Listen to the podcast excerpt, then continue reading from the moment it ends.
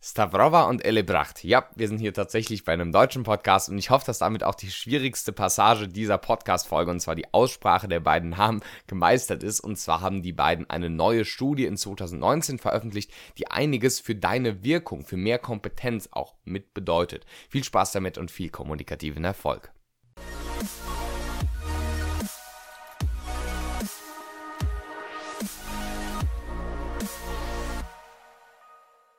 Herzlich willkommen, Benedikt Held von der Redefabrik hier und ich freue mich sehr, dass du hier bei einer neuen Folge des Redefabrik Podcasts, dem Podcast für deinen kommunikativen Erfolg, mit dabei bist. Und heute, nicht wie letztes Mal, mit dem Tobi, sondern ohne den Tobi, den viele von euch sicher auch bei der Entrepreneur University gesehen haben. Es war letztes Wochenende, direkt nachdem unsere gemeinsame Podcast-Folge rausgekommen ist und dort waren wir zusammen auf der Entrepreneur University, dem Founders Summit 2019 in Wiesbaden.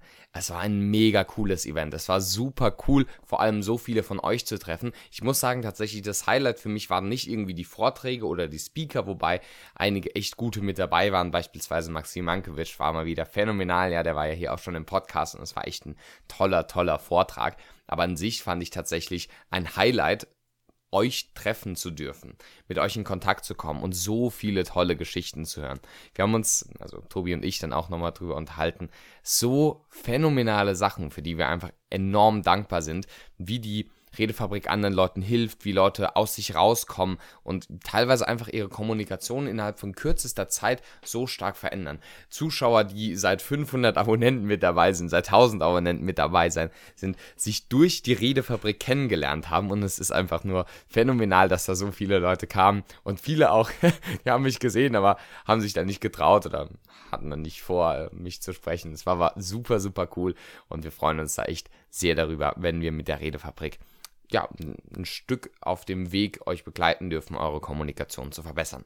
Und da habe ich tatsächlich mal eine ganz interessante Studie von dem, ja, ganz interessanten Gremium, ich weiß gar nicht, wie es ganz genau heißt, ich kann mal kurz hier mein Handy nebenbei rausholen, und zwar Forschung erleben. Das ist von der Universität Mannheim so eine Sozialpsychologie oder ja, doch größtenteils Sozialpsychologie Aufbereitung von neuen Studien. Und da gibt es einen interessanten Artikel von Verena Hofmann, die von Stavrova und Elebracht, ja, jetzt habe ich es vielleicht nochmal schlechter gesagt als vorhin, eine sehr interessante Studie ähm, beschreibt. Und zwar eine Studie von 2019, also extrem neu und ein interessanter Zusammenhang zwischen Zynismus und Intelligenz beziehungsweise wahrgenommener Kompetenz.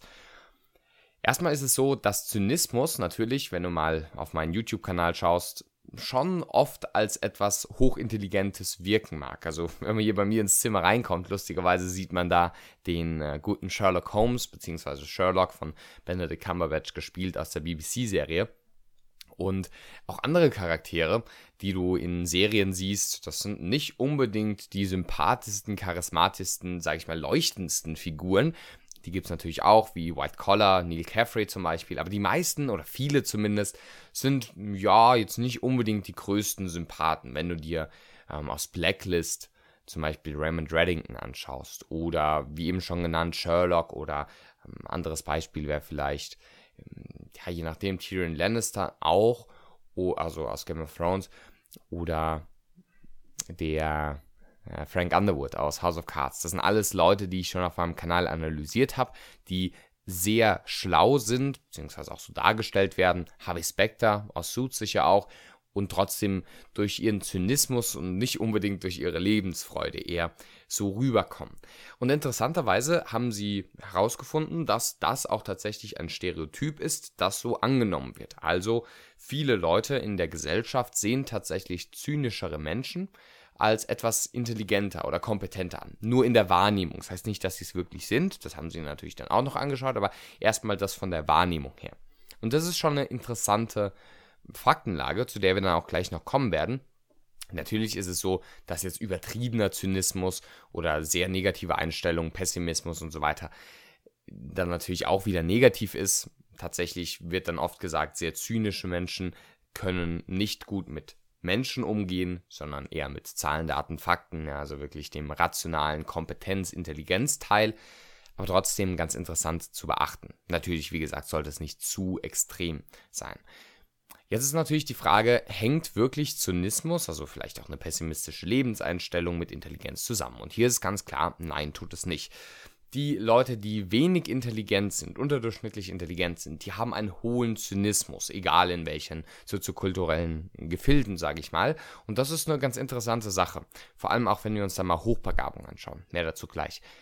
Und wenn man dann in die hochintelligenten Bereiche schaut, dann sieht man ein ganz interessantes Spektrum. Und zwar bei den, sag ich mal, sehr korrupten politischen Regimes und da, wo wirklich auch ein gewisser Zynismus angemessen ist, da sind selbst die Hochintelligenten ein bisschen zynischer, während hier bei uns jetzt in dem Kulturraum, wo Korruption auf jeden Fall kein so großer Punkt ist und generell in vielen anderen westlichen ähm, Ländern scheint dieser Zusammenhang nicht da zu sein. Im Gegenteil, man findet sogar eher einen gewissen Optimismus und weniger Zynismus bei den hochintelligenten Menschen.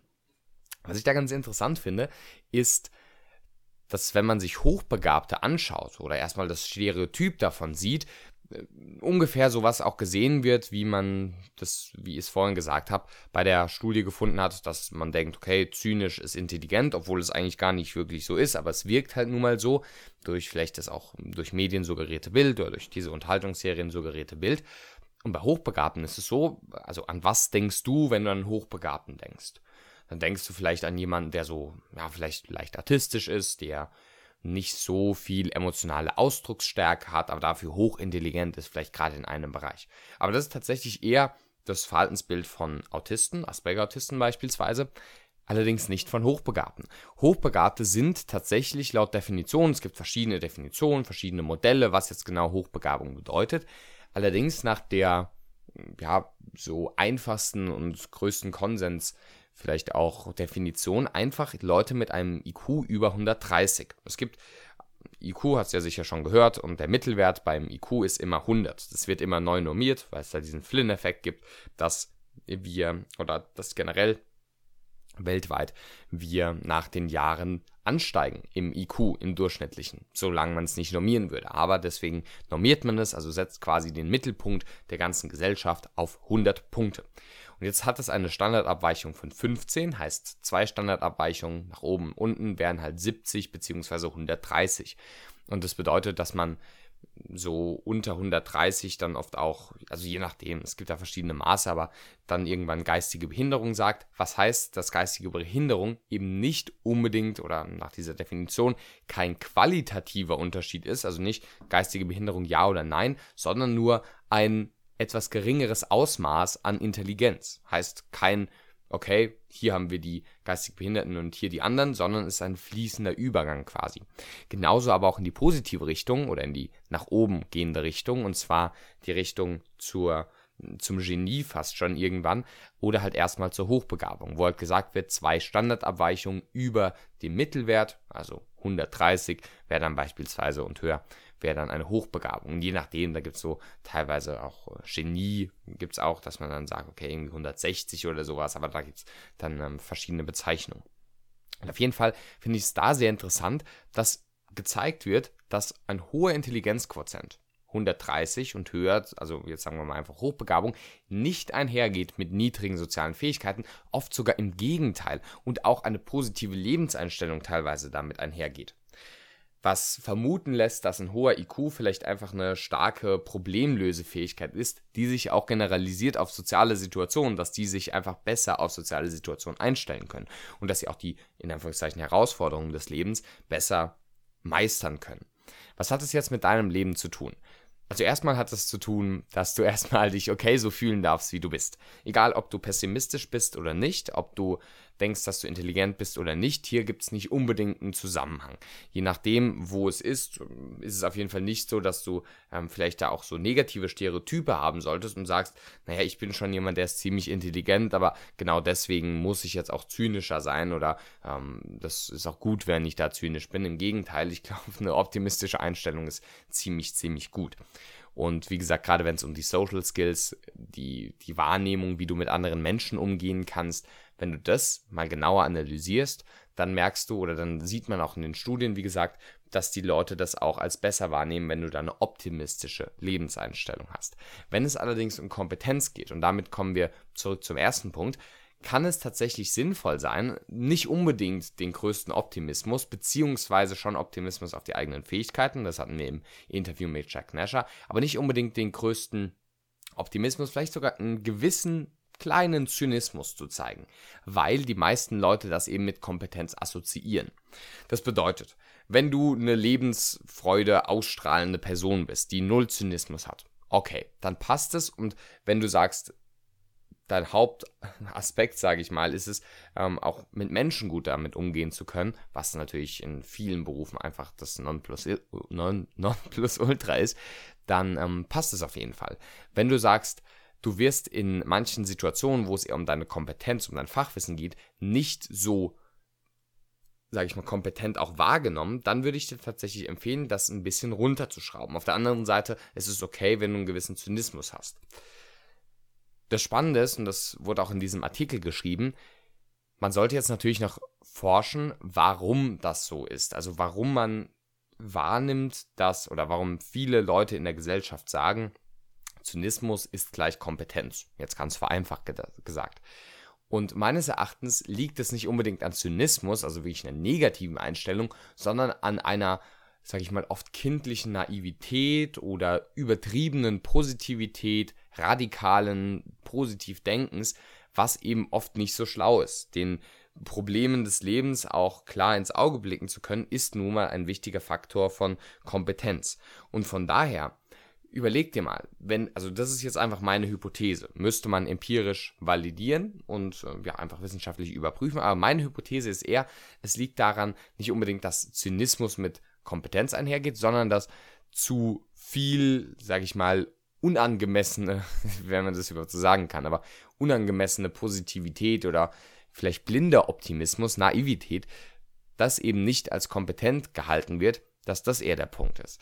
Von daher, wenn du oft als nicht kompetent wahrgenommen wirst und du es mehr möchtest und sagst, okay, mir geht es jetzt gar nicht so darum, gut mit Menschen oder gut auf Menschen zu wirken, dass ich gut mit Menschen umgehen kann, sondern dass ich einfach eine durchsetzungsstarke, kompetente Person bin, dann versuch tatsächlich mal nicht unbedingt einen Zynismus einzubauen, außer du hältst ihn zurück, dann probier einfach mal aus, wie es bei anderen ankommt, wenn du dich da authentisch, sag ich mal, auch ausdrückst. Vor allem aber versuch mal vielleicht einen übertriebenen eine übertriebene optimistische Naivität fast schon ein bisschen runterzudrehen. Ich würde dir aber tatsächlich aufpassen. Also ich bin jemand, der extrem viel Optimismus und Positivität zeigt. Das liegt vielleicht auch daran, dass ich nicht unbedingt jemanden beweisen möchte, dass ich so ultra kompetent bin. Das mache ich einfach durch mein Wissen. Und wenn dann jemand sagt, okay, der ist, der ist kompetent in seinem Bereich, dann freut mich das natürlich auch. Aber das muss ich noch nicht, muss ich nicht unbedingt zusätzlich noch ausspielen. Und freue mich natürlich auch, dass ähm, Leute dann eher einschätzen, dass ich gut mit anderen Menschen umgehen kann, was ja auch eine Kompetenz in meinem Beruf sein kann. Und ähm, deswegen sollte man da ein bisschen aufpassen. Also grundsätzlich verstell dich da nicht in eine, sage ich mal, sehr harte Einstellung, nur weil du kompetenter wirken möchtest. Aber wenn du kompetenter wirken möchtest oder oft nicht ernst genommen wirst, versuche einfach mal so ein bisschen diese Härte auch rauszukehren. Überleg dir, in welchen Situationen kannst du das schon gut und wie kannst du es vielleicht übertragen auf Situationen, wo du es bisher noch nicht so gut konntest dann wünsche ich dir sehr viel Spaß damit. Wenn du jetzt noch tiefer einsteigen möchtest in ganz viele komplexe psychologische Überzeugungstechniken, in Mechanismen, wie du selbstsicher, charismatisch und überzeugend kompetent auf andere Leute wirken kannst, dann empfehle ich dir sehr den Meisterkurs der Rhetorik, den wir natürlich wie immer hier in der Podcast-Beschreibung verlinken. Wenn du bei iTunes mit dabei bist, freuen wir uns über eine Bewertung. Falls du noch Fragen, Anregungen, Wünsche, Feedback, was auch immer hast, schreib uns gerne eine Mail an podcast.redefabrik.net. Ich wünsche dir noch einen schönen Tag, viel Spaß und viel kommunikativen Erfolg beim Umsetzen und Kompetenzsein.